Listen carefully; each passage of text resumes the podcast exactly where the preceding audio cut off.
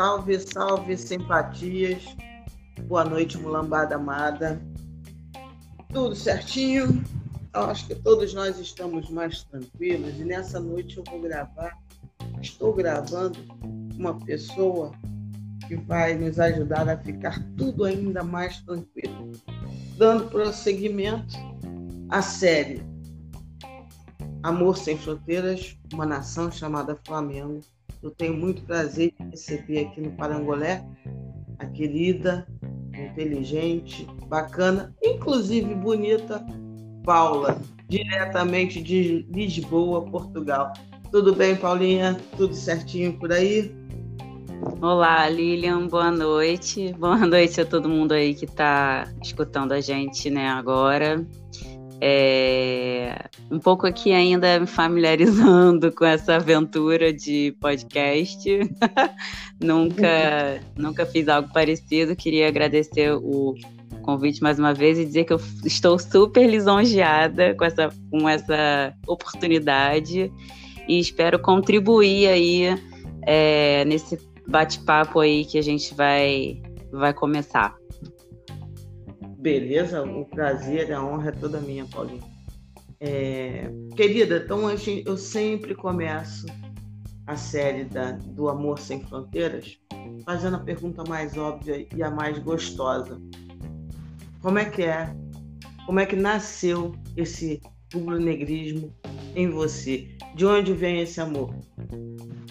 Bom, eu, na verdade, por sorte minha, é, os meus amigos sempre, os mais próximos é, que passaram pela minha vida, a gente sabe que os amigos vêm e vão, né? Só alguns poucos que ficam mesmo. É, em sua maioria eram rubro-negros. E eu não, assim, eu comecei a ligar mesmo pro futebol depois já de, sei lá, acho que uns 18 anos, 17 mais ou menos por conta dessas amizades, né, da época. E eu confesso que nesse momento eu não ligava muito para futebol. Eu assistia porque eu gostava da bagunça, mas eu não era assim muito ligada como sou hoje, né? Nem se compara. E aí um belo dia, é, uma amiga minha ou o namorado dela, agora eu não lembro muito bem, chegou para mim e disse: "Pô, qual é seu time?" Eu falei: "Ah, sei lá, não tenho assim uma preferência. Eu tô aqui com vocês, acaba que eu vejo mais o Flamengo. Ela, pô, então você é Flamengo, todos os seus amigos são Flamengo, por que, que você também não vai ser Flamengo? Aí eu falei, é, é verdade, faz sentido. E assim foi. Quando começaram a me perguntar, não, sou flamenguista. E aí vieram, veio uma outra fase da vida com outros amigos, e esses amigos começaram a me levar ao Maracanã, e aí eu comecei a ir para o Maracanã tenho que fazer uma confissão aqui que eu não sou assim muito pé quente no Maracanã.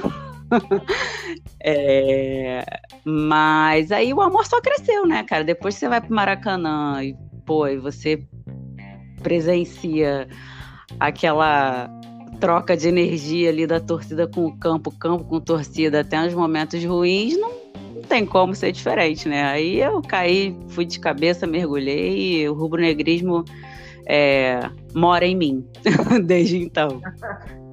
É, quando a gente faz o caminho de Compostela, que é o nosso Maracanã, é, as coisas mudam um pouco, né?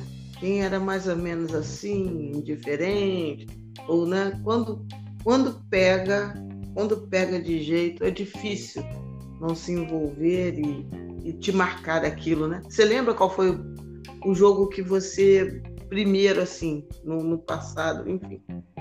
Qual o primeiro que te marcou que você disse assim, caramba, hoje foi especial? Olha, eu eu acho que eu acho que como eu disse, né, assim, eu não presenciei é, eu não presenciei aqueles jogos emocionantes no Maracanã eu sempre presenciei muitos empates e algumas derrotas. é... Foi contra, contra o Fluminense, né? Porque o time para dar. Graças a Deus tiramos a, a Inhaca. Para minha juventude. Pois é. pois é. Mas eu posso dizer que eu, acho que assim um, um, momento muito marcante assim para mim é um momento acho que cara eu posso falar uma coisa triste mas eu acho que os momentos que mais me marcaram foram os momentos tristes cara que eu presenciei lá é, e eu me vi tipo sofrendo sofrendo muito então é, momentos tristes é, valem tanto quanto nesse sentido, como você bem está falando. Eles nos marcam, às vezes, tanto quanto uma grande alegria. E aí, quando você se sente triste, você sabe o tamanho do amor, né? É, então, eu, eu ia chegar nesse ponto, assim. É, eu acho que eu, eu me vi tão. Eu me vi tão triste, sabe? Tão triste que eu comecei a perceber o quanto realmente aquilo era importante para mim, sabe? Então eu lembro de um jogo, eu acho que foi com o Cruzeiro, que eu fui.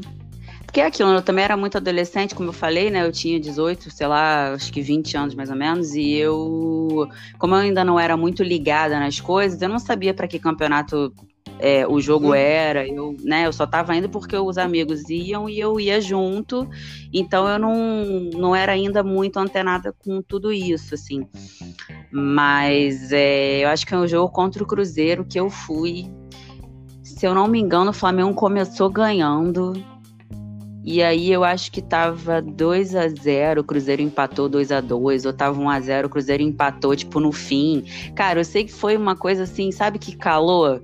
que todo mundo ficou aquela coisa assim, cara, não acredito que isso aconteceu. Foi essa uhum. experiência que ficou muito marcada para mim lá.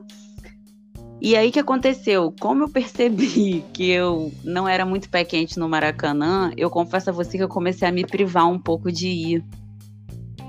Uhum. Porque aí entra um pouco daquela superstição do rubro-negrismo, né? Tipo, não, não vou, melhor eu ver da minha casa, melhor eu ver num bar com, com uma amiga que não vá, porque eu não quero correr o risco, sabe, de presenciar uma coisa ruim lá. Então, eu acho que eu vivi os melhores momentos, assim, é, do Flamengo assistindo ou em casa ou em algum bar com, com, algum, com algum amigo, entendeu? Sim, sim entendi perfeitamente. Porque ano passado, por exemplo, eu vivi essa experiência. O ano começou a ficar tão bom, né? Tão fluido. Depois do Abel, depois daquela né, palhaçada Nossa. toda de Abel. A coisa foi andando tão bem e eu não estava indo no Maracanã. Eu não sou mais sócio torcedor. É... E aí é muito difícil, né? Era, ficou sendo cada vez mais difícil ir no Maracanã, não sendo. Que Sim. eu fui, eu falei, porra. Aí eu assisti o jogo, os jogos basicamente sozinha, mas a coisa foi ficando tão boa, tão boa, que eu fiquei apavorada de qualquer coisa. Então eu comecei, eu não era tão ligada assim a, a, a superstições. Mas ano passado eu me vi querendo estar sempre no mesmo canto da poltrona, fazendo a mesma coisa, comprando a minha Coca-Cola, botando aqui do lado. pois é. Falei, é um ritual, né? É um ritual, um ritual você assistir ritual. o jogo. Engraçado que a, a, minha, a, a minha história com o Flamengo foi um tanto quanto irônica, né? Porque enfim, eu, eu comecei a curtir o Flamengo ali mais ou menos nos anos o quê? 2000, 99. E a gente sabe que era uma coisa que oscilava muito de lá até aqui, né? Tirando, logicamente, 2009, que foi um ano que. É, aquele ano que a gente não acreditou que nós seríamos hexa, né? Aquela coisa assim inacreditável. É, e eu lembro que nesse ano, 2009, no último jogo, eu tinha ingresso, eu tinha tudo um amigo meu né, ia me dar. Eu falei, não, eu não vou. Eu vou ver em casa sozinha. Aí todo mundo, pô, que absurdo, não sei o que. É eu falei, gente, eu não vou. Eu prefiro. Esse ano, todos os jogos que eu fui, o, o Flamengo empatou. Eu não vou. Eu vou assistir sozinha em casa. E assim foi. Assisti sozinha em casa. E depois eu fui encontrar com a galera é, para comemorar. Mas é por que da ironia, né? Todos esses anos até 2018, final de 2018, até ali a saída do Abel, mais ou menos, eu morava no Brasil. E eu vim morar é, em Lisboa, em Portugal, com o meu marido, que também é flamenguista, graças a Deus. Graças é, a Deus. é, é, nós nos unimos até nesse amor é, rubro-negro, é perfeito. E aí, assim, nós viemos morar aqui justamente quando Jorge Jesus chegou e a coisa decolou. Então, ironicamente, a gente não teve oportunidade, nem se a gente quisesse, de curtir o Flamengo de Jorge Jesus ao vivo. Uhum, uhum. Então, assim, a gente passou anos sofrendo, né? E quando a coisa fica boa, a gente estava aqui. Aí eu falei para ele, eu falei, eu falei para ele, eu falei, meu amor, é, é muito irônico isso pra gente, porque a gente está junto há muito tempo. Todos esses anos a gente sofreu com times do Flamengo, assim, deploráveis. E aí, quando tudo fica bom, a gente está aqui e não há. Então, quer dizer, muito irônico tudo isso, sabe? Eu, eu sempre fui rata de Maracanã também. E tem mais ou menos cerca de dois anos, especialmente ano passado, Ano passado foi o ano que eu menos vi o Flamengo no Maracanã.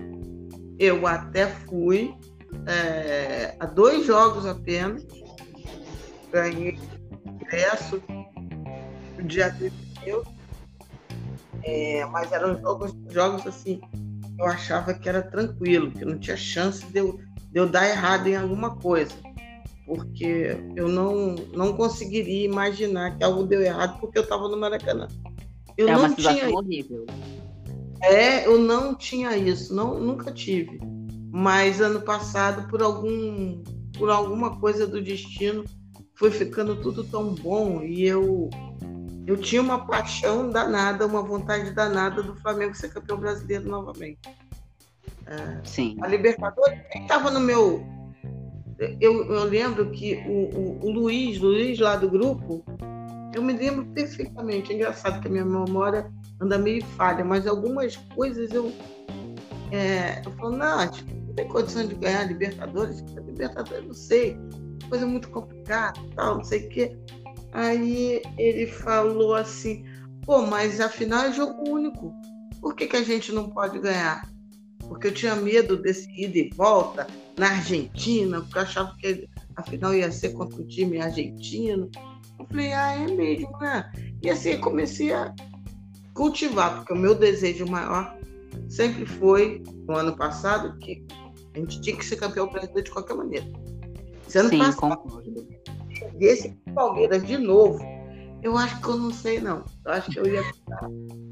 Eu não, não sei. Não, não, com certeza. A gente tinha obrigação. Claramente, as pessoas Obviamente, todos nós damos muito valor à Liberta do ano passado. Mas eu claro. tenho uma cana brasileiro muito grande. Até pelas é. sortes que o Palmeiras andou tendo contra a gente, né? É assim, eu até vou te dizer que, ó, poxa, óbvio que Libertadores foi um, um, estado eufórico, assim, de graça, né? Ainda mais depois daquele jogo, como foi, né? É... Mas eu confesso a você que eu, sabe assim, não é que o coração ficou apertado, porque eu não vou dizer isso por conta do ano que a gente teve ano passado, mas é, eu senti a falta daquela magia de ganhar o brasileiro num, num jogo, entendeu? Uhum. Uhum. Como, foi dois, como foi 2009, né? É, uhum. Eu senti falta disso, de verdade, assim. Eu acho que Deveria ter, de, deveria ter acontecido uma organização melhor no calendário para que o ganhar no, no, no ônibus ou no trio elétrico, enfim, não acontecesse. Acontecesse na semana seguinte, jogando no Maracanã, sabe? Eu Sim. senti falta disso. Eu senti falta disso. É, a ironia do destino, que se for ver direitinho, nós fomos campeões brasileiros no jogo contra o Vasco matematicamente. Exatamente, dizendo. exatamente. Aquele um pontinho que a gente ganhou, é, é verdade. matematicamente foi aquele 4 x 4 louco, bizonho que, que, que, eles saíram comemorando, enlouquecidos, pereré, e na verdade quem tinha que sair comemorando era a gente, se tivesse uma bola de cristal, nós que deveríamos, deveríamos estar comemorando, que foi ali que conseguimos o Campeonato Brasileiro. Exatamente, Nossa, foi ali. Veio ali. Então, Paula, outra coisa, eu tenho muita curiosidade, muita curiosidade. É, eu imagino, lógico, o Flamengo é um time conhecido e reconhecido no mundo inteiro. Mas é, eu fico imaginando que, de fato, a vinda de Jorge Jesus é, deu um up no interesse sobre o Flamengo aí em Portugal e você vivenciou isso né, em loco. É, Sim. Eu imagino que de fato, de verdade, que às vezes a gente fala, ah, isso daí deve ser também coisa de jornalista que diz que o Flamengo não, não, não cresceu, o Jorge Jesus não é tanto assim. Mas a sensação que eu tenho é que foi quase uma febre essa história Flamengo e Jorge Jesus. Eu vi uma narração esses dias da TV portuguesa do, do gol, do, do, do jogo da, da, Liberta, eu fiquei impressionada com a, com a vibração deles. E tinha link no Maracanã, tinha link no, num lugar que tinha uma alta concentração. Enfim, como é que foi vivenciar o Flamengo em Portugal no ano mágico de Portugal? Olha, assim, é...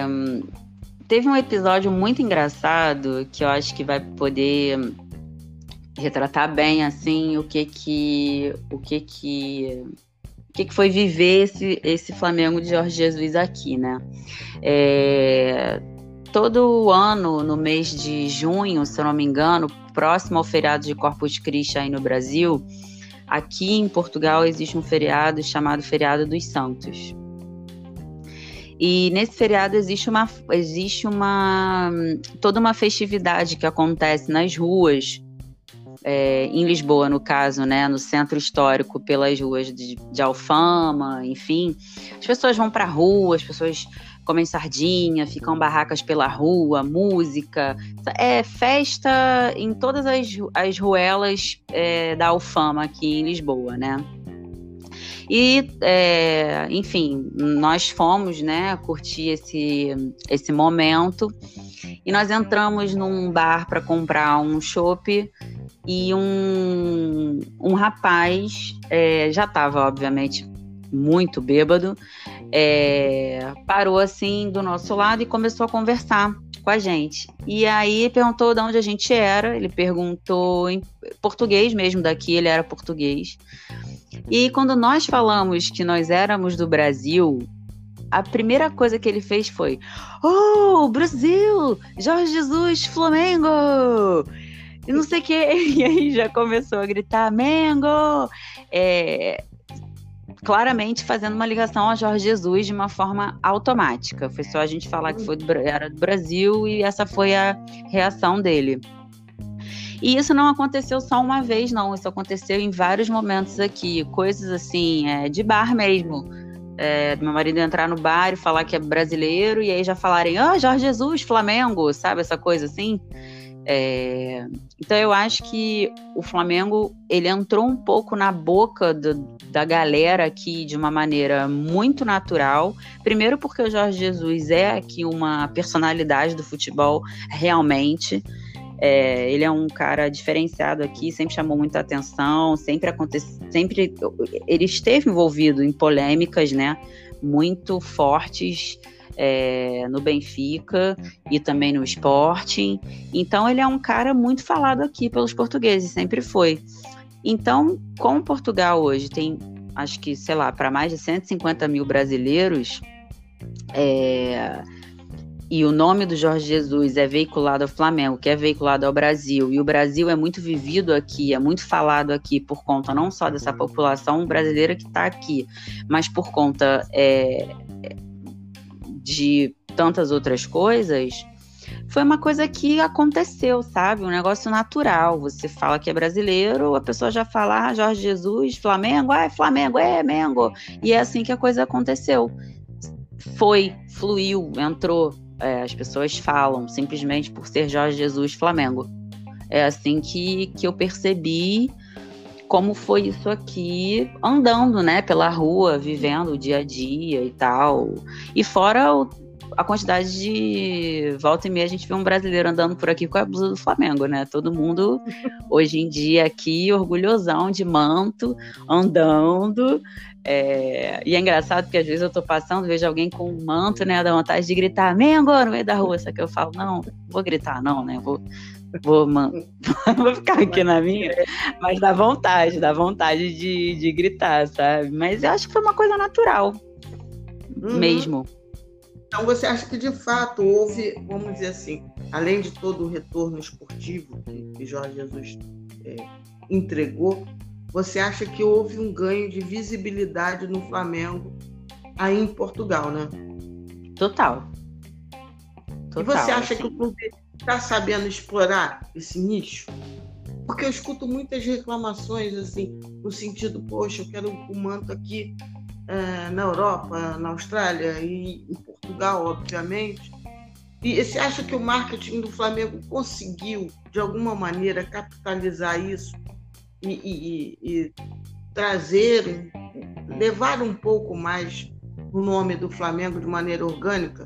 Pra, tipo assim, o efeito sanfona é, daqui a 10 anos Jorge Jesus sai do Flamengo, não falar um ano, é, assim, vão esquecer do Flamengo? Entende? Isso Entendo. você acha que foi bem trabalhado? Não. Eu acho que talvez, assim, é a minha visão. Eu acho que o Flamengo não será esquecido, né, digamos, aqui muito por conta das embaixadas, né? Que hoje a gente sabe que existem mundo afora, aqui não é diferente. Eu, inclusive, na final do jogo da. No final da Libertadores, eu fui pro, pro bar onde a, a embaixada é, reúne a galera para assistir os jogos do, do Flamengo. Eles fizeram um evento, inclusive, maravilhoso, foi muito legal. É, eu fui lá assistir porque eu pensei pensei, pô, final, né? Uhum. Vou, vou para junto de outros rubro-negros. Então, eu acho que é, o Flamengo não será esquecido muito mais pela representação física é, do Flamengo por conta da, das embaixadas, entendeu? Pelo menos aqui, tanto a do Porto quanto a, a daqui de Lisboa. Mas o clube em si não, acho que não. Pelo, eu acho que está, inclusive, perdendo oportunidade. A gente aqui não, não, a gente não acha camisa do Flamengo para vender aqui. Eu, pelo menos, nunca vi. É, até, até entrei já no site da Adidas para olhar. Tem um tempo já.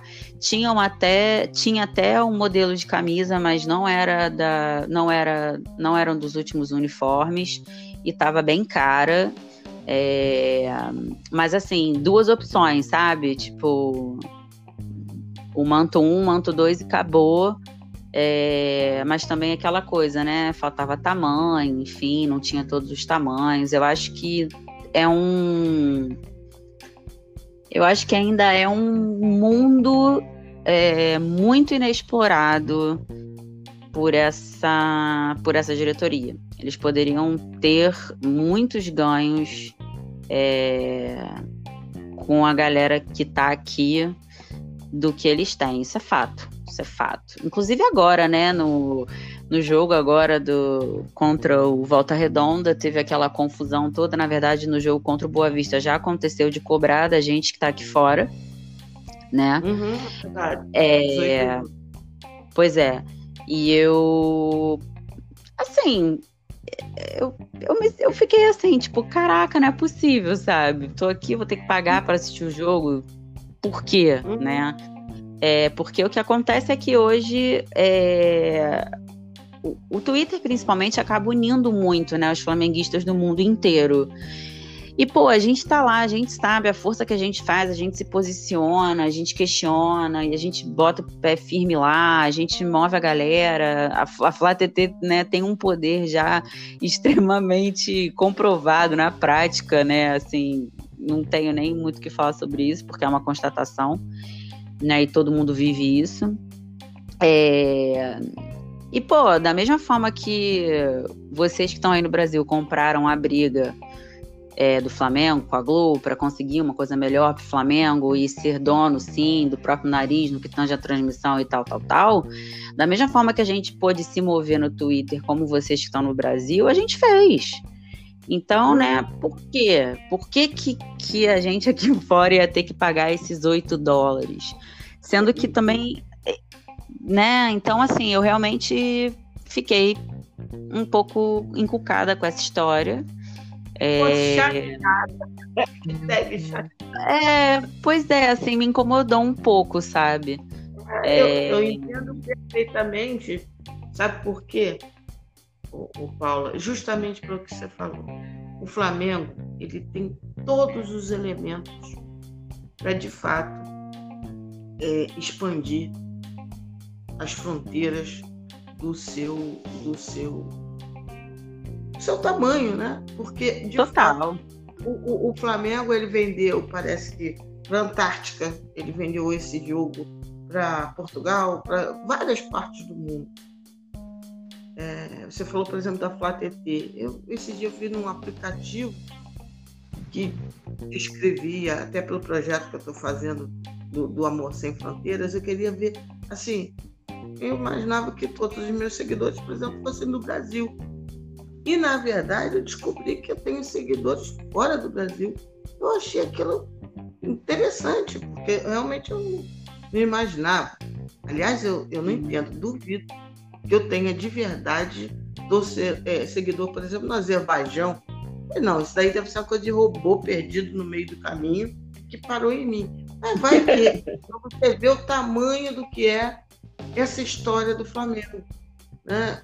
os times do Boca e do River, por exemplo, se dizem muito internacionais, e de fato são. Né? Não é nenhuma Sim, viagem. São, são. Mas o Flamengo tem uma pujança de torcedores espalhados pelo mundo que um jogo como esse, de marco, que é um marco, né? ele deveria Total. também ter sido aberto, inclusive, para os torcedores do mundo inteiro e meio que fazer uma campanha no mundo inteiro sobre esse jogo, né? As pessoas claro, com certeza se divertir. Aí vão dizer: "Ah, mas aí o Flamengo precisa ganhar dinheiro". Meus meus amigos que vão nos escutar, é lógico que o Flamengo precisa ganhar dinheiro. É lógico, nem eu nem a Paula somos adeptas de um time é pobre, enfraquecido, não é isso. Mas, obviamente, não. que sendo dois jogos apenas, dois jogos, o Flamengo não iria conseguir arrecadar milhões e milhões com dois jogos. E aí tinha que fazer uma estratégia de marketing para esses dois jogos, né? que, que não, não pensasse só naquele dinheiro imediato, porque são dois jogos. Dois jogos que o Flamengo faturou, ok, mas se viu que não faturou o suficiente que a diretoria imaginava. Então, acho que é totalmente legítimo o incômodo do pessoal é, fora do Brasil, porque, cara, se tem saudade, né? Vamos, vamos ser sinceros.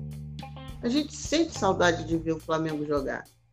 A gente sente saudade do Flamengo jogar time ruim, ainda mais o time bombando desse jeito, jogando lindamente dá prazer, a gente sente falta. Eu fico imaginando o cara tal da, da Antártica que comprou o jogo, por exemplo. Imagina. Ele comprou. Uhum. Então imagina. Não, é, eu tenho... E nem era brasileiro. Também... Tá? Não, mas e tem. É, e tem também uma coisa que é assim, né? É uma coisa que eu acho que talvez não seja tão tão pensada para quem não, não vive essa realidade. Mas a verdade é que, por exemplo, é, todo mundo que vai escutar, que mora em Portugal, cara, a gente está quatro horas à frente de vocês. Então, assim, o jogo era 10h45 da noite. É, a gente está aqui na madrugada, acordado, vendo para assistir o jogo e vai terminar aquela euforia toda até a gente conseguir dormir já é quase tipo 5, 5 e meia da manhã. É, e tem que trabalhar no dia seguinte, sabe? Então, assim, uhum. são. É, quando o jogo, por exemplo, é às 9h45, a gente também aqui tá no meio da madrugada. Então, assim, eu acho que. E a gente. E, e eu tenho certeza que todos os rubro-negros, como eu, que estão aqui em Portugal, é, não ficam nem um pouco incomodados em perder uma noite de sono e trabalhar virado para ver o Flamengo. Não existe isso. Justamente pelo que você está falando, a gente sente muita saudade, a gente sempre acompanha. E foi o que você falou, né? A gente já era assim com os times ruins. Imagina hoje com esse time que a gente está presenciando. Então, eu realmente acho que é um essa internacionalização ela ainda não alcan nem não chegou nem perto de alcançar é, a potência que ela pode eu acho que falta muito, na verdade, eu acho que falta tudo. É... E realmente essa questão dos dois jogos do Carioca, é... o primeiro principalmente porque envolveu uma cobrança única, exclusiva para os torcedores que estavam no exterior, né, fora do Brasil. É... Eu achei que foi um pouco, um pouco fora de hora, porque como você disse, né, Óbvio que nem eu nem você, a gente imagina que o Flamengo não precise cobrar absolutamente nada em nenhum momento e que tem que ser tudo de graça. Não vivemos nesse mundo de Alice, né? Essa não é a realidade do mundo, né? É, mas eu acho que foi fora do, de hora. Eu achei que o timing não foi legal. Eu achei também que posso estar enganada, eu posso estar falando besteira, mas eu acho que a coisa foi muito desorganizada. Eu acho que não houve um planejamento, sinceramente, para mim não houve. Como foi feito foi porque não houve planejamento. De uhum. bem feito. Porque se tivesse tido um planejamento bem feito, a gente não tinha passado esse perrengue que a gente passou no último jogo contra o Volta Redonda, com essa plataforma que nunca ninguém viu de onde veio.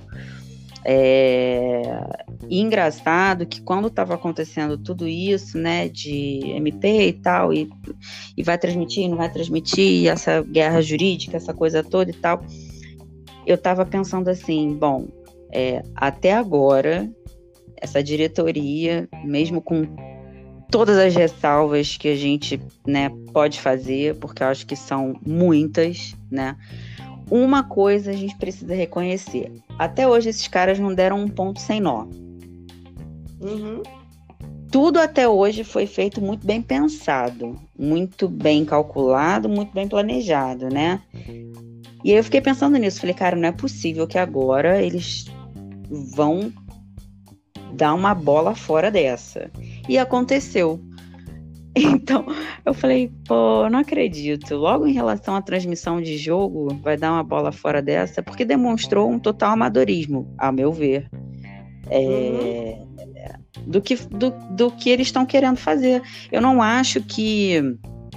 Eu não acho que eles, que eles estejam errando no, no que eles quer, no caminho que eles querem seguir para atingir o que eles pensam. Eu acho que o caminho é esse, é o, é, é o streaming, é a internet, é sim fazer uma, um, fazer um, um, uma coisa combinada, um freemium com um premium. Eu acho que isso precisa ser feito sim, é, é, é a tecnologia, é a atualidade, é o futuro, ok, eu concordo, tem que entrar por esse, por esse lugar em algum momento. Eu acho até que eu como rubro-negro, teria até um pouco de paciência em lidar com falhas, por exemplo, numa transmissão, com falhas de repente num sinal, uma falha de um pagamento aqui lá. Eu acho que até faz parte, é tudo muito novo, né? É um mercado muito novo. Eu acho que faz parte. Mas eu acho que, cara, foi um tiro no pé completo. foi uma desorganização completa, foi uma falta de planejamento total, assim foi tudo bagunçado, foi tudo mal feito, foi tudo feito às pressas. Acho que quiseram colocar a carroça na frente dos bois e de fato a carroça não andou, entendeu? Agora, é. nesses dois últimos acontecimentos. É a minha opinião. Eu, eu tenho uma coisa que eu acho que é elogiável. Você já fez as críticas pertinentes. É, o elogiável, por exemplo, é uma coisa que eu tinha medo e que não aconteceu, que era a qualidade da transmissão em si. Né? contrataram um, uma equipe para filmagem, para o jogo em si, muito interessante, né? Porque rolou, Sim. as imagens rolaram direitinho, teve replay na hora adequada, nenhum grande problema em cortes de imagem, rolou tranquilo, parece que usaram 13 câmeras, então um número adequado. Então isso, essa parte aí foi a parte ok, louvável, a produtora contratada entregou um bom serviço. A própria questão da narração, do, do aí, aí já é uma outra coisa, senão a gente vai ficar, mas eu achei que até que foi digna. Não espero isenção, eu vou fazer um podcast específico sobre isso, mas eu não espero isenção da FATV. Eu não tenho isenção no Premier quando o Luiz Carlos Júnior é, é, narra. Eu não tenho, porque ele só me irrita. Vontade de matar uhum. ele é todo jogo. Não é isso? Por que, que eu tenho que. Entendeu? É, ele, ele é nojento, aquele menino tricolor, nojento. Eu não suporto ele, já deixo registrado. Ele não é isento e é do Premier. O, o, o, aquele outro, Luiz Roberto, nojento Nossa. também. O, não o, dá. o Diogo detesta ele e eu assino embaixo do Diogo. Detesto também. Não, não gosto não do dá, Kleber. Não então, pô, não tem isenção. Ele mesmo não tem isenção. O Luiz Carlos Júnior, é, jogo do Flamengo, é o tempo todo ele falando dos valores do, dos jogadores. Recebe a Rascaeta, que custou 60 milhões de dólares. Nunca vi disso. Só em jogo do Flamengo tem isso. Mas, enfim. Então, eu não é. espero isenção da FATV. Bom, eu só não espero é, situações esdrúxulas, né? Que, bom, enfim, essa é outra situação. Mas eu acho que a transmissão em si foi super ok, foi super digna. Foi. Eles acertaram, mas a, a, estratégia da transmissão desses dois jogos é que eu, é, se tem que fazer essas críticas e essas ressalvas pertinentes que você falou. Paulo, vou entrar já no próximo assunto, que é um assunto que atormentou os corações rubro-negros nesses Menos o nosso. Dias. Menos o nosso. A gente batia a bola, combinava tudo direitinho, tranquilo, porque eu não via lógica. Eu não conseguia. Exatamente. Eu sou de virgem.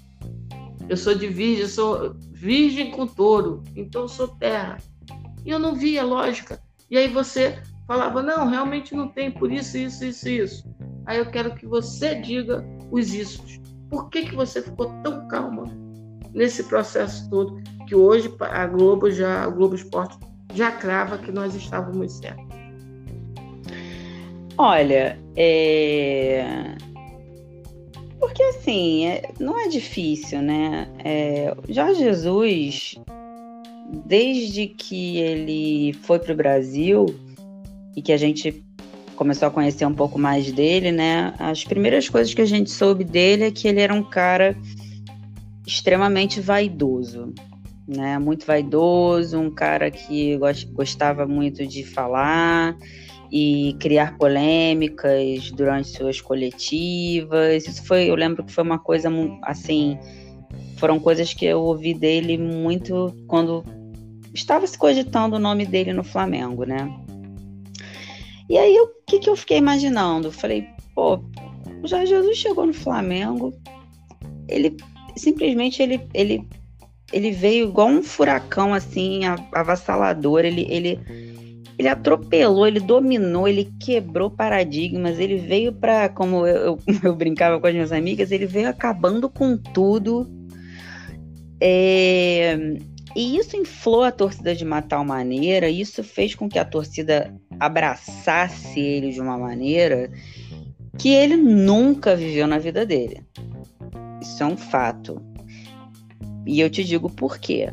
Porque aqui eu tive a oportunidade de ir a um jogo do Benfica na, pela Europa League no ano. É, acho que foi no início desse ano, antes de Covid, essa pandemia uhum. maluca. É, é, foi Benfica e Shakhtar Donetsk lá no uhum. estádio deles, né, do, da Luz lá, Benfica. Aí eu fui. Cara, o estádio lotado, assim, tipo, muito, muito cheio mesmo. A torcida realmente cara, muito animada, uma torcida até calorosa, mas assim, é uma torcida que sei lá, o europeu é diferente, ele não tem esse calor que o brasileiro tem. É diferente. E além dessa diferença, o Jorge Jesus ele estava lidando com a torcida do Flamengo, uhum. que é uma torcida diferente de tudo o que você vai ver no mundo todo, né? Assim, eu pelo menos eu acho isso. É, então, assim, eu acho que ele chegou, ele foi muito amado. Logo que ele começou a ganhar, ganhar, ganhar, e a gente começou a ver que a coisa ia decolar e tal, a torcida já começou a cantar Mister, olê, olê, Mister, Mister no Maracanã. Eu achei que aquilo é, o, fez o olho dele brilhar, a gente podia perceber a felicidade no olho dele, do tipo, cara, eu nunca vivi isso na minha vida. Então, esse para mim foi o primeiro ponto. Eu acho que por ele ser um cara muito vaidoso, e ele é, e a gente sabe que ele é, né? É, e eu acho que isso já foi a primeira coisa que é, o Flamengo trouxe para ele como algo que ele nunca teve na vida e que, portanto, de muito valor. Em seguida, eu fiquei pensando, cara, pelo amor de Deus, o que, que ele vai conquistar com o Benfica? Ele não vai conquistar absolutamente nada com o Benfica. A visibilidade que ele vai ter com o Benfica não chega nem perto da visibilidade que ele, que ele já teve com o Flamengo ao chegar no Mundial e que ele pode ter de novo chegando até lá. Porque é possível. Né? É porque assim, é possível. Não, é, é, porque é possível, é óbvio. Ah, tá. Porque tem gente que fala, ah, lógico, mata-mata, tudo pode acontecer. Sim, mata-mata, tudo pode acontecer, mas a realidade é que a chance, e a gente já conseguiu é, perceber isso nos dois últimos jogos, é que o time só evolui, o time só amadurece, o time só fica cada vez mais redondo, a engrenagem fica cada vez melhor. Então, assim a chance do, do Jorge Jesus ganhar uma outra Libertadores com o Flamengo e talvez chegar no Mundial, que agora com esse negócio de Covid não sabe se vai ter ou se não vai ter, eu não estou sabendo se já houve uma decisão quanto a isso. É muito maior do que ele tinha no Benfica, porque no Benfica, do jeito que está aqui hoje, ele ia encontrar o seguinte: uma torcida é, completamente revoltada, uma torcida que acho que há dois jogos atrás apedrejou o ônibus dos jogadores quando o ônibus estava chegando no estádio. É uma torcida que, em sua maioria, acredito que bem grande, é, chama Jorge Jesus de traidor, porque até hoje eles não perdoam, né? Como Jorge Jesus saiu do Benfica, para ir para o Sporting, que é o principal rival aqui, né, deles. Eu fiquei pensando, cara, ele vai largar o Flamengo, onde ele é amado, onde ele tem o time totalmente é, com ele, né? Onde ele consegue liderar de uma maneira é, espetacular, ganhando tudo, com um salário que, vamos e convenhamos, muito do bom, até para padrões aqui é, da Europa, né? É, eu fiquei pensando, para que, que ele vai sair de um cenário totalmente favorável a ele para entrar num cenário que não traz absolutamente nada de favorável? Uhum. Não, não, não, fa não faria nenhum tipo de sentido, nenhum. E aí um outro ponto também que, que me chamou muita atenção foi o seguinte, o Benfica, ele diz, eu até li hoje algum, alguns portugueses falando que é, que não sabem de onde tiram a ideia que o Benfica é, não, é, está, é, está mal financeiramente. Não, o Benfica ele não está mal financeiramente do tipo de quase indo para o buraco, não é isso mas ao mesmo tempo ele também não tem condição de fazer o investimento, por exemplo, de 12 milhões de euros, como disseram que iam oferecer para o Jorge Jesus para ele poder sair do Flamengo. Não, não tem essa grana, não, não tem esse dinheiro. Primeiro, porque em tempos de pandemia, todo mundo sabe, a bilheteria, que é uma grande parte da receita deles aqui, não existe. Né? Aqui não existe um número alto de sócios torcedores de Benfica, até mesmo porque a população não é, não é a população de Portugal é do tamanho da do Rio de Janeiro, Rio Grande Rio. Então assim, nada tinha muita lógica, como você está falando. Não fazia sentido, não tinha lógica, o raciocínio não encaixava.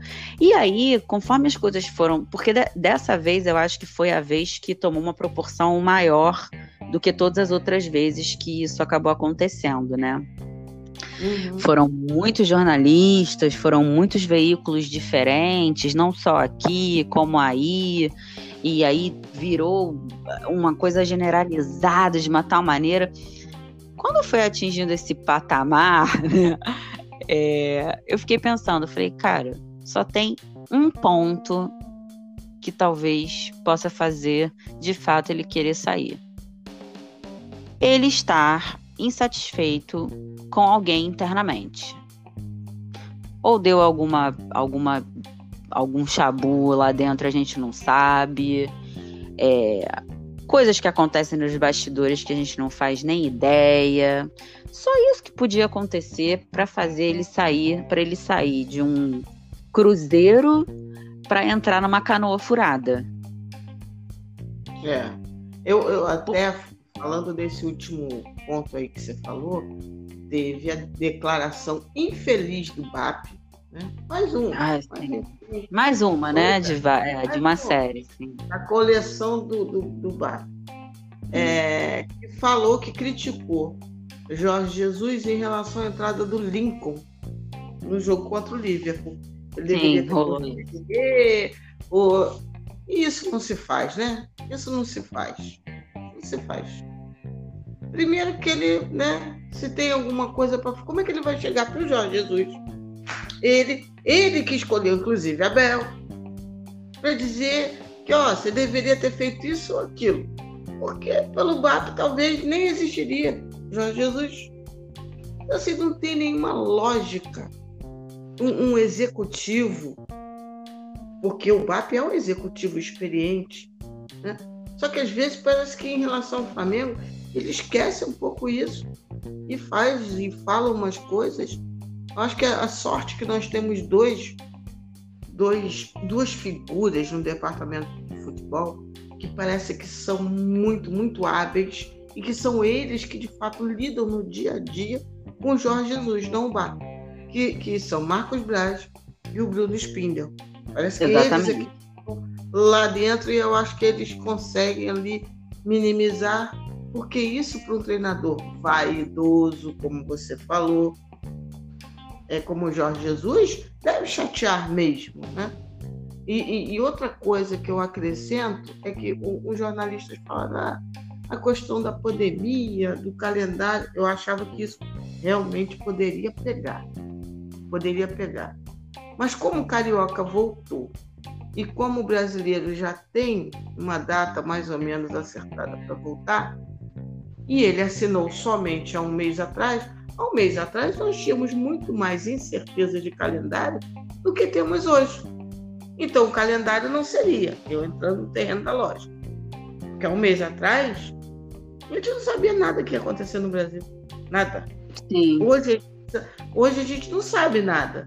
Só que como algumas coisas estão sendo, vamos dizer assim, peitadas, e uma delas é a questão do futebol, é nós temos um pouco menos de incertezas nisso. Quer dizer, a gente sabe que o brasileiro vai acontecer, nós sabemos que a Copa do Brasil vai acontecer. E sabemos que a Libertadores vai acontecer. É, só está ainda um pouco confuso a história das datas, principalmente, inclusive, com a do Brasil. O Brasil é um complicador para a questão das Libertadores, da Liberta. Né? Mas Sim. não seria por conta do calendário que Jorge Jesus iria desistir, porque se ele assinou um mês atrás, ele estava em Portugal de bobeira, né? Assim, ele ficou que... 40 dias aqui.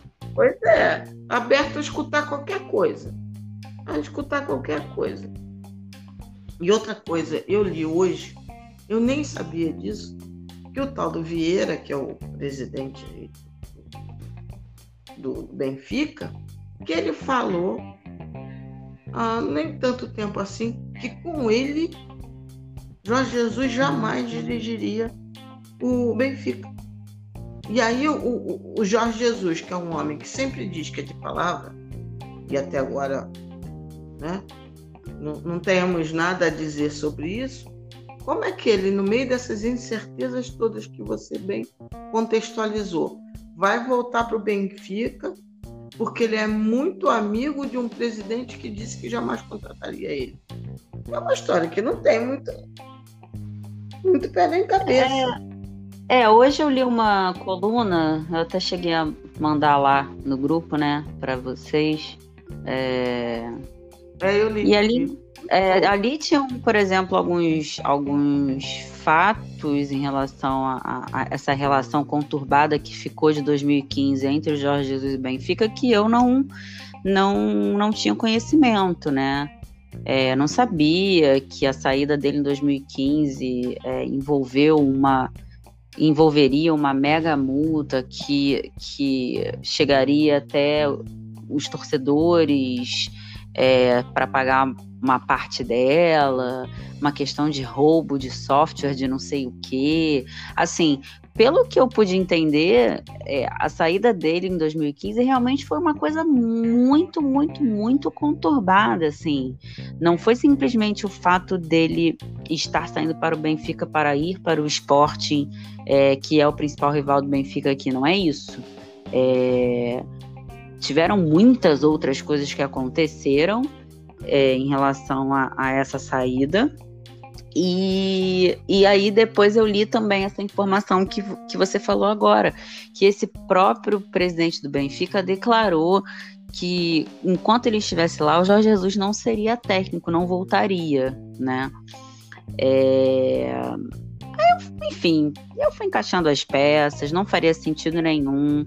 É, eu acho que Jorge Jesus optar pelo, pelo Benfica nesse momento seria uma um total, uma, um total retrocesso profissional para ele, é, até mesmo porque não é apenas pagar o salário do Jorge Jesus, é montar um elenco que possa dar a ele a possibilidade de ser competitivo.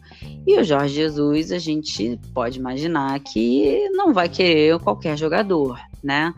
Então, assim, necessitaria de uma um investimento financeiro altíssimo. O clima tá péssimo no Benfica, pelo que a gente lê, fica sabendo. É, realmente os jogos do Benfica têm sido horrorosos, horrorosos. O time, assim, uma coisa vergonhosa. Então, cara, não. Como você disse no Twitter e como você disse aqui, não é a lógica, não tinha nenhuma lógica ele fazer esse tipo de coisa agora. E é bom também, eu, eu, eu também me agarrei muito nessa questão do da estrutura do futebol, né, que o Flamengo tem hoje. E aí falando do Marcos Braz e do e do e do Spindle, né? A realidade é que, é que eles blindam o futebol muito bem. É, do do BAP do Landim, né, por exemplo. Então, eu acho que isso é uma vantagem muito forte que a gente tem. É, pelo que Jorge Jesus sempre falou em entrevistas, assim como o Marcos Braz, os dois têm uma relação muito boa. É, ali, né, próximos um do outro. Então eu acho que com certeza o Marcos Braz contribui muito para essa blindagem ali, para uma contenção ali, resolução de alguns conflitos que provavelmente acontecem. É, eu acho que nesse ponto o Flamengo está muito bem servido é, realmente.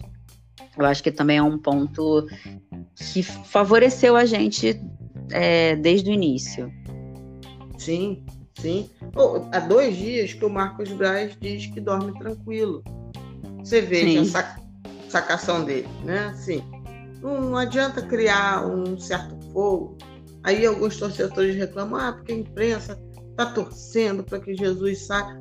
Ok, no, no, íntimo, certamente estão torcendo. Isso daí não é a questão.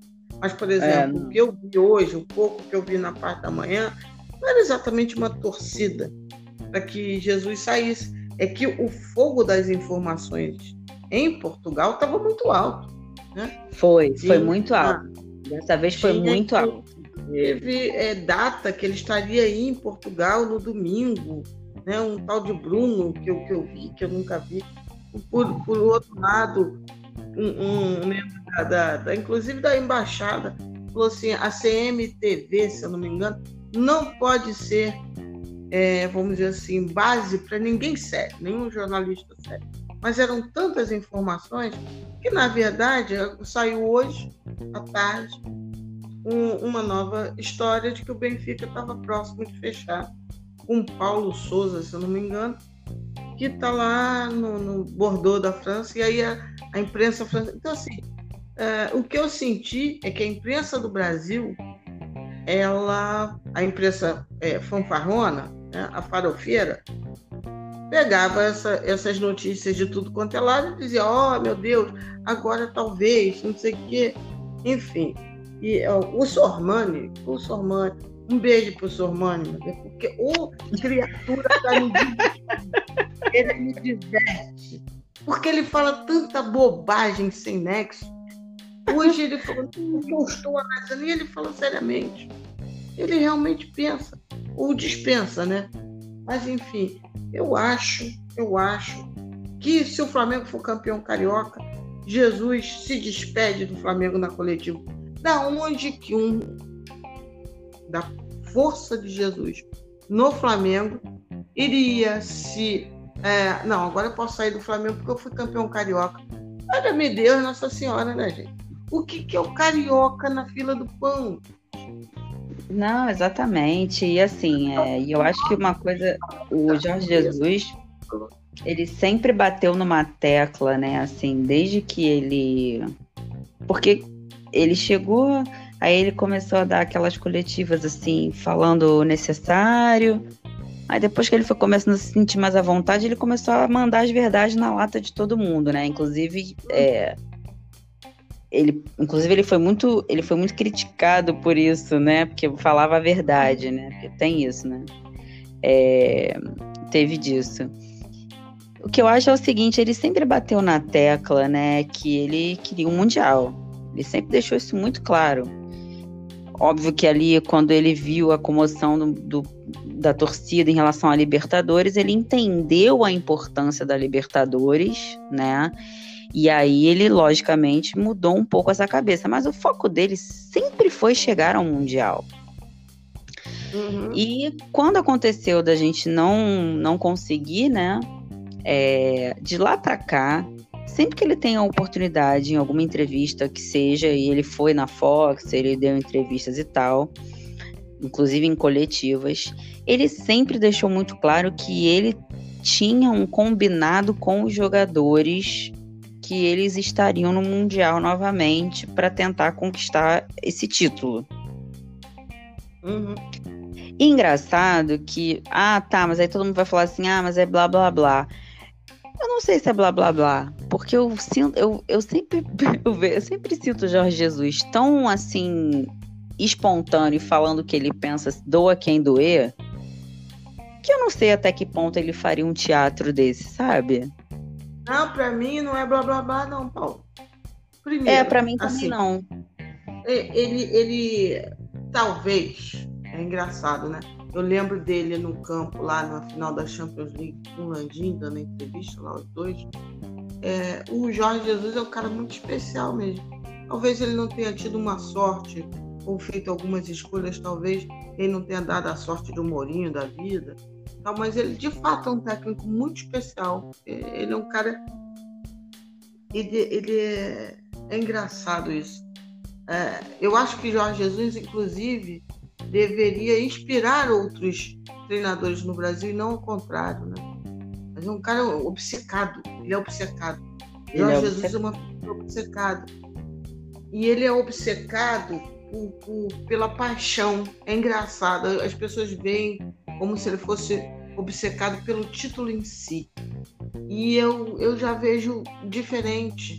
Ele é obcecado para, marcar o nome dele na história, tanto que ele gosta de reforçar. Eu nunca li um livro de futebol, eu criei. Então ele é genioso, ele é obcecado, ele é estudioso, sim. E assim, imagino que na cabeça de uma figura como ele, levar uma equipe que tem 40 milhões, 45 milhões de adeptos, né? como ele diz, a um lugar de campeão mundial contra uma equipe europeia, uma coisa que ele não conseguiu, ele nem chegou perto disso, né, por vias que não, não se sabe explicar, porque ele poderia perfeitamente ter treinado uma equipe mais top na Europa, mas não casou, não calhou, não aconteceu. E isso deve dar para quem é vaidoso e sabe que é bom um sentimento de frustração muito, muito forte. Então, acho que se ele consegue levar o Flamengo a ser campeão mundial, uma bela vitória sobre um, grande europeu, ele, ele explodiria. Eu acho que sim. Aí no outro dia ele poderia dizer assim: Ó, oh, parei, tá? Parei com o futebol. Então, acho que tem essa motivação diferenciada nele, né? Ele é, ele é muito obcecado, Sim. ele entendeu o que é Flamengo.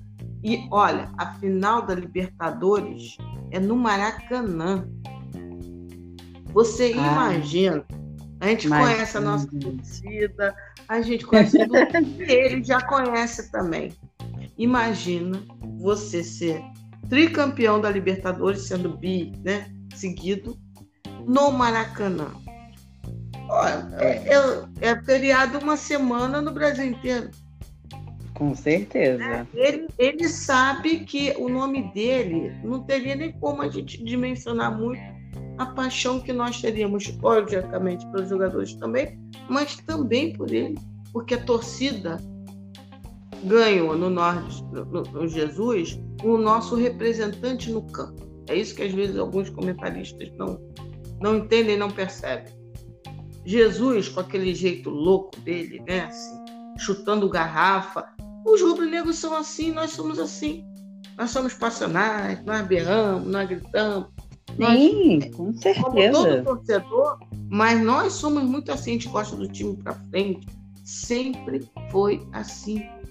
Então, é, é, tem, ele conseguiu captar, e eu acho que ele já era assim, mas ele conseguiu captar a nossa essência e transformou aquilo em modelo de futebol. E aí, quando a gente viu, ah, pô, é isso aí, é isso que a gente queria desde sempre. ele tem isso tudo na mente dele, ele tem isso tudo. Ele sabe que se ele repetir um ano mágico no Flamengo, sei lá, entrega a chave do, do Rio de Janeiro, do Brasil para ele, ele sabe disso. Aí Com ele certeza. vai para o Benfica para fazer o quê? Para ser campeão português de cima do Porto ou do esporte? Por que isso?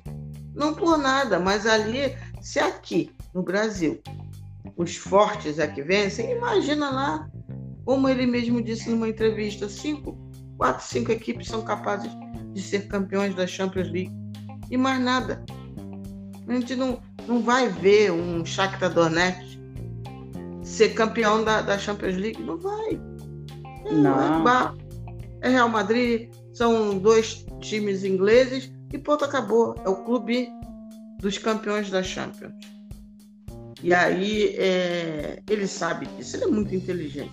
Ele é muito inteligente, já mostrou isso. Então, esse caldo todo do que você trouxe e do que a gente batia a bola, do que eu pensava, me fazia ter muita certeza, a não ser, claro, como eu falei, da questão do calendário. Mas como ele renovou e o calendário ainda estava mais confuso, tirei isso da mente. Ou então alguma pressão familiar.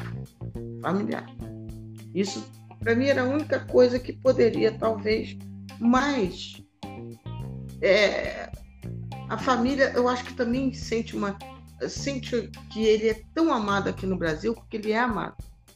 Eu não sei como é que é em Portugal, mas aqui no Brasil, os rubro-negros, eles, a gente adora ele, adora ele. Todo mundo ama esse cara. E eu acho que a família sabe o quanto isso é importante para ele. Então, eu acho que a família não faria uma pressão agora para ele sair. Se fizesse essa pressão, teria feito antes dele renovar. Porque certamente ele reuniu a família, né? ele conversou com a família dele. A partir do momento que a família deu o sinal verde, ele renovou e não ia ser a bagunça do Benfica, na minha cabeça, na sua cabeça, que é tirar Jorge Jesus. O salário, como você bem falou, primeiro que a gente não tem ideia se o salário é isso tudo que botaram na imprensa. E segundo, ele ganha muito bem aqui no Brasil. Não é salário de miséria. Não é. E imagino também que as premiações que ele deve ter acordado lá na, na hora de renovar o contrato não deve ter sido pouca. E como eu tenho muita, muita convicção que a gente vai ganhar tudo esse ano, mas tudo de tudo mesmo. Olha, esse bobear é um tudo que nenhum outro clube vai fazer assim no próximo, sei lá, décadas. Porque eu imagino, por exemplo, que é possível ganhar um brasileiro invicto. Imagino isso. Imagino, por exemplo, que na, na Copa do Brasil a mesma situação. E na Libertadores, todos os times estão enfraquecidos com a pandemia, inclusive um River da vida, inclusive um Boca da vida, que são sempre os maiores pedreiros. E no Brasil, mesma situação. Então ele sabe disso também, né? Quem deve ter ficado triste foi o São Paulo. Né? Ah, ah é, porque esse aí, tá, esse aí tá, tá aguardando uma, uma brecha desde que chegou no Brasil. e dessa vez ele ficou no caminho de novo. Ai, ai. Mas, Paula, olha, querida, eu queria te agradecer por demais esse papo gostoso. Eu nem, nem, nem tava vendo a hora direito eu quero agradecer, foi muito bom esse primeiro papo, né? Você é uma das nossas representantes lá em Portugal, estou de vez em quando, Terra de Jesus. Vamos bater um papo esperto aqui, espero que você tenha gostado. Um grande prazer, muito obrigado por tudo. E a palavra é sua para mandar beijo, enfim, fazer as considerações que você quiser. Ah, eu que agradeço aí mais uma vez né, o convite. Já falei isso várias vezes. É uma experiência totalmente nova para mim. Eu espero que tenha sido bom aí de acompanhar é, e que eu possa ter realmente contribuído aí de uma forma bacana é, para o Amor Sem Fronteiras. É... Eu queria só, assim, eu acho que eu, eu entrei muito nessa questão do Flamengo, assim, acho que uma contribuição muito grande que eu tive foi por conta é, do meu marido ser rubro-negro também. Isso me ajuda muito, porque acaba que a gente acompanha muito tudo muito junto, então isso contribui muito para eu poder estar tá sempre é, acompanhando e assistindo e lendo e vendo tudo. Qual o nome é, dele, Paulo? É Carlos. É Carlos. Saudações negras para você, meu querido. Continue assim, dando alegrias para sua esposa. Um beijão, Carlos, para você. Tudo de E, cara, eu queria agradecer a FlaTT, todos os amigos que eu fiz no Twitter. Eu entrei no Twitter simplesmente para estar tá um pouco mais a par das coisas de uma maneira mais rápida. E aí eu me. Eu, enfim, né? Dei de cara com uma torcida do Flamengo apaixonada ali, super atuante, e me identifiquei. Eu acho que faz a diferença pra gente. É, o grupo aí, pô, do Obina, sempre com tantas discussões é, válidas, ricas, inteligentes, é, que contribuem para um conhecimento, para mudança, uma mudança de ideia. Enfim, eu acho que tudo, tudo culminou assim e casou para eu estar nesse momento aqui tendo esse papo com você, conhecer pessoas como você. É só alegria. O Flamengo, até nos piores momentos, acaba trazendo só alegria pra gente, de um jeito ou de outro. E saudações rubro-negras para todo mundo que ouviu a gente. E vamos ver aí quando eu volto para a gente bater outro papo à distância aí gostoso como esse. Mais breve do que você imagina. Ó, eu vou dizer o seguinte: ela parece que está aqui do lado. Como é que são as coisas, né? É, eu gravo todos os dias com várias pessoas de vários lugares do Brasil e olha, nenhuma vez caiu a conexão, tudo bonitinho. Você veja, né? Outra coisa, outra coisa, tudo bonitinho. Paulinha, como eu sempre termino os, os meus podcasts, os nossos, né? Já, já, já não é mais meu. É, saudações rubro-negras, amém para quem é de amém, aleluia para quem é de aleluia, shalom para quem é de shalom, axé para quem é de axé, saravá para quem é de saravá. Amanhã tem decisão. E ó, menos de quatro não gosto. É sacode. É sacode. Amanhã, Amanhã tem que ter sacode, sacode mesmo. Isso aí. E ó, um beijo no coração de todo mundo. Cuide-se e cuidem-se. Não é brincadeira. Ainda não acabou. Ainda não acabou. Usem a máscara. Né? Eu sou motorista de aplicativo, então de vez em quando o povo tenta me enganar, tira dentro do carro. Não faça isso. Né? É Vamos importante. Então, um beijo para todo mundo, um beijo para Paula, um beijo para Carlos, um beijo para a mãe da Paula, do, da mãe do, do Carlos, para a família de todo mundo, para todas as famílias que nos ouvem. De minha parte, namastê para geral. Amanhã é um novo dia e cedinho, ó, tem café. Tem café do Parangolé. Beijão, Paula. Tudo de bom para você. Beijo, boa noite para nós.